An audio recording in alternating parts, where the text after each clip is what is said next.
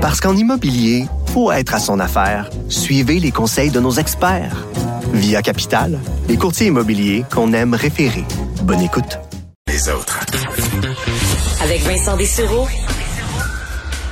les plus récentes nouvelles sont toujours dans son radar. Vous écoutez Vincent Dessureau.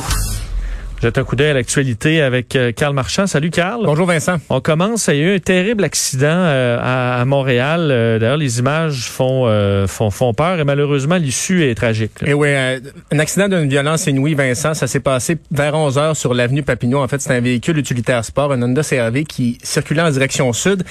Et là, bon, la vitesse pourrait être impliquée, mais le véhicule, après avoir passé le boulevard Saint-Joseph, a fait des tonneaux. Et dans sa course, malheureusement, le véhicule est entré en collision avec un cycliste de 33 ans. Et écoutez, le cycliste n'a eu aucune chance là, en raison de la violence de l'impact. Le cycliste est décédé sur le coup.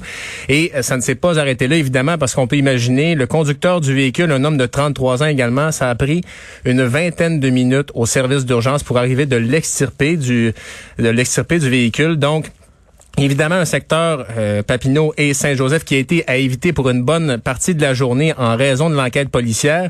On pense que la vitesse pourrait être en cause, mais évidemment, là, c'est un accident d'une violence inouïe. On avait vu des images de l'hélicoptère TVA là, à LCN. C'est parce qu'on comprend que c'est pas un secteur des tonneaux sur l'autoroute 20. On comprend que tu as une vitesse Ben voilà. qui te permettre de faire des tonneaux. Là, sur Papineau, euh, pas un secteur. On peut comprendre un impact avec un cycliste, oui, là, mais dans, de cette façon-là, clairement, il, ça allait, le véhicule-là allait à haute vitesse. Ben voilà, parce que, euh, écoutez, on fait pas ça à la maison, mais évidemment, on fait pas des tonneaux en véhicule là, en roulant à 40 km heure. Donc, est-ce que le conducteur a voulu éviter quelque chose à la dernière minute? Mais nécessairement, il semble que ça pointe vers la vitesse.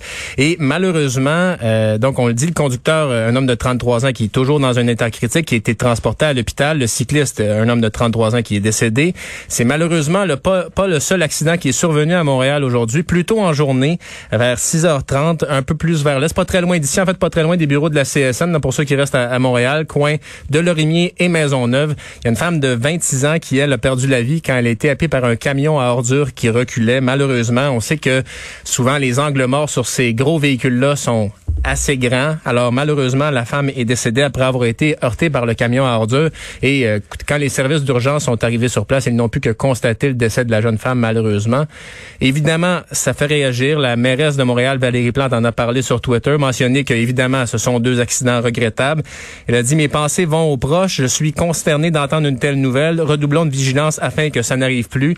Parce qu'évidemment, quand on est à vélo, on est extrêmement vulnérable. Je me suis déjà moi-même pété les palettes en entrant, en entrant sur un véhicule. C'était bien peu de choses comparativement à ce qui s'est passé aujourd'hui, mais on est très vulnérable aussi à vélo à Montréal. On sait qu'on en verra dans les prochaines semaines, les prochains mois, évidemment, avec le beau temps qui va reprendre, euh, la circulation là, qui est un peu moins intense que d'habitude en raison de la pandémie, mais tout de même euh, deux accidents de trop évidemment à Montréal aujourd'hui. Évidemment, euh, Carl, on était, euh, on le savait un peu là, que la région de Québec allait avoir un très très haut nombre de cas aujourd'hui. Là, on a fait le saut, c'est 436. Ah, plus que Montréal, oui. mais on comprend qu'une grande partie de ces cas-là, en fait pas tous les cas, on comprend, mais qui a vraiment contribué à la hausse de cas, c'est cette éclosion majeure, probablement la pire de, depuis le début de la pandémie au Québec. et ce chiffre-là total n'en finit plus de monter. Ça ne cesse d'augmenter. C'est, c'est comme quand vous découvrez, je sais pas, un problème d'infiltration d'eau d'une maison, là, vous arrachez, puis plus ça va, Des plus le problème problèmes, est gros. Ben là, aujourd'hui, selon le dernier bilan, il y a 204 clients ou membres du personnel du Mega Fitness Gym qui ont été atteints par la COVID. 204 clients ou membres du personnel. Mais ça ne s'arrête pas là parce que l'éclosion s'est répandue, on le sait. Il y a 236 personnes, donc plus que les clients du gym, dans 38 milieux de travail qui ont été atteints par la COVID en raison de cette éclosion. Donc, OK, 38 milieux de travail maintenant. Là. 38 milieux de travail. Donc, il y en a plus maintenant à l'extérieur du méga fitness gym qui ont été atteints de la COVID en raison de ce qui s'est passé à l'intérieur du gymnase. Malheureusement, on sait qu'il y, aura une enquête du coroner là-dessus.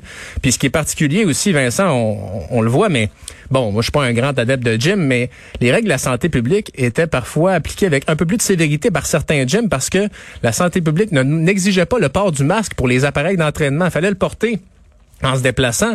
Mais si tu allais faire ton, ton leg press en mauvais, mauvais français, ou Tu avais le droit d'enlever ton masque. Il y avait deux cas d'exception que certains gyms se donnaient, c'est-à-dire quand les gens faisaient du tapis roulant, à haute fréquence. Donc, mais il y avait aucune obligation. Donc, euh, ben voilà, on, évidemment, Ouais. on n'aura plus de détails par la suite, mais ça explique à peu près la moitié des cas de Québec, là. Ah oui, c'est énorme. Surtout, je voyais des euh, textes sur les réseaux sociaux d'un propriétaire de gym qui dit, nous, on a vraiment tout fait, euh, mais on a demandé de l'aide pour essayer de savoir exactement comment placer nos choses de la bonne façon et on trouvait pas cette aide-là. Est-ce qu'on pourrait payer pour avoir une expertise? Je comprends, je suis tout à fait d'accord avec ça. Dans le cas du méga fitness gym, ça il semble y avoir un désintérêt à suivre les règles là-bas qui je comprends un gym où il dit ben nous on, essaie d'interpréter les règles de la santé publique des fois on est on se trompe on n'a peut-être pas toujours la bonne façon mais euh, là on est ailleurs je pense alors est-ce qu'il y aura négligence? Est-ce qu'il y aura même des poursuites? On en parlait avec Nicole Gibault tantôt qui disait que c'était pas que c'était pas exclu puis on souhaite évidemment prendre rétablissement à tout ce monde là parce que c'est une épreuve très difficile on sait à quel point ça peut vous mettre sur le dos la, la Covid-19 et le variant brésilien aussi on sait pas évidemment si c'est un variant là mais ça peut être sur le, on peut être sur le dos longtemps. Alors, euh, nos pensées avec ces gens-là. Oui, et à un moment donné, on perd un peu le fil aussi du nombre de cas. Donc, il y a probablement des cas reliés à ça. On disait que même dans la région de Montréal, il y avait une branche de cette éclosion qui était probablement euh, euh, arrivée. Je me sens comme au début de la pandémie parfois, avec toutes ces choses qui changent, des, choses qui étaient vraies, qui sont plus vraies deux heures auparavant. ça évolue terriblement. Ça va très vite. D'ailleurs, on aura un point de presse à 17h qu'on va suivre dans l'émission avec Mario Dumont dans quelques minutes. Merci. À demain.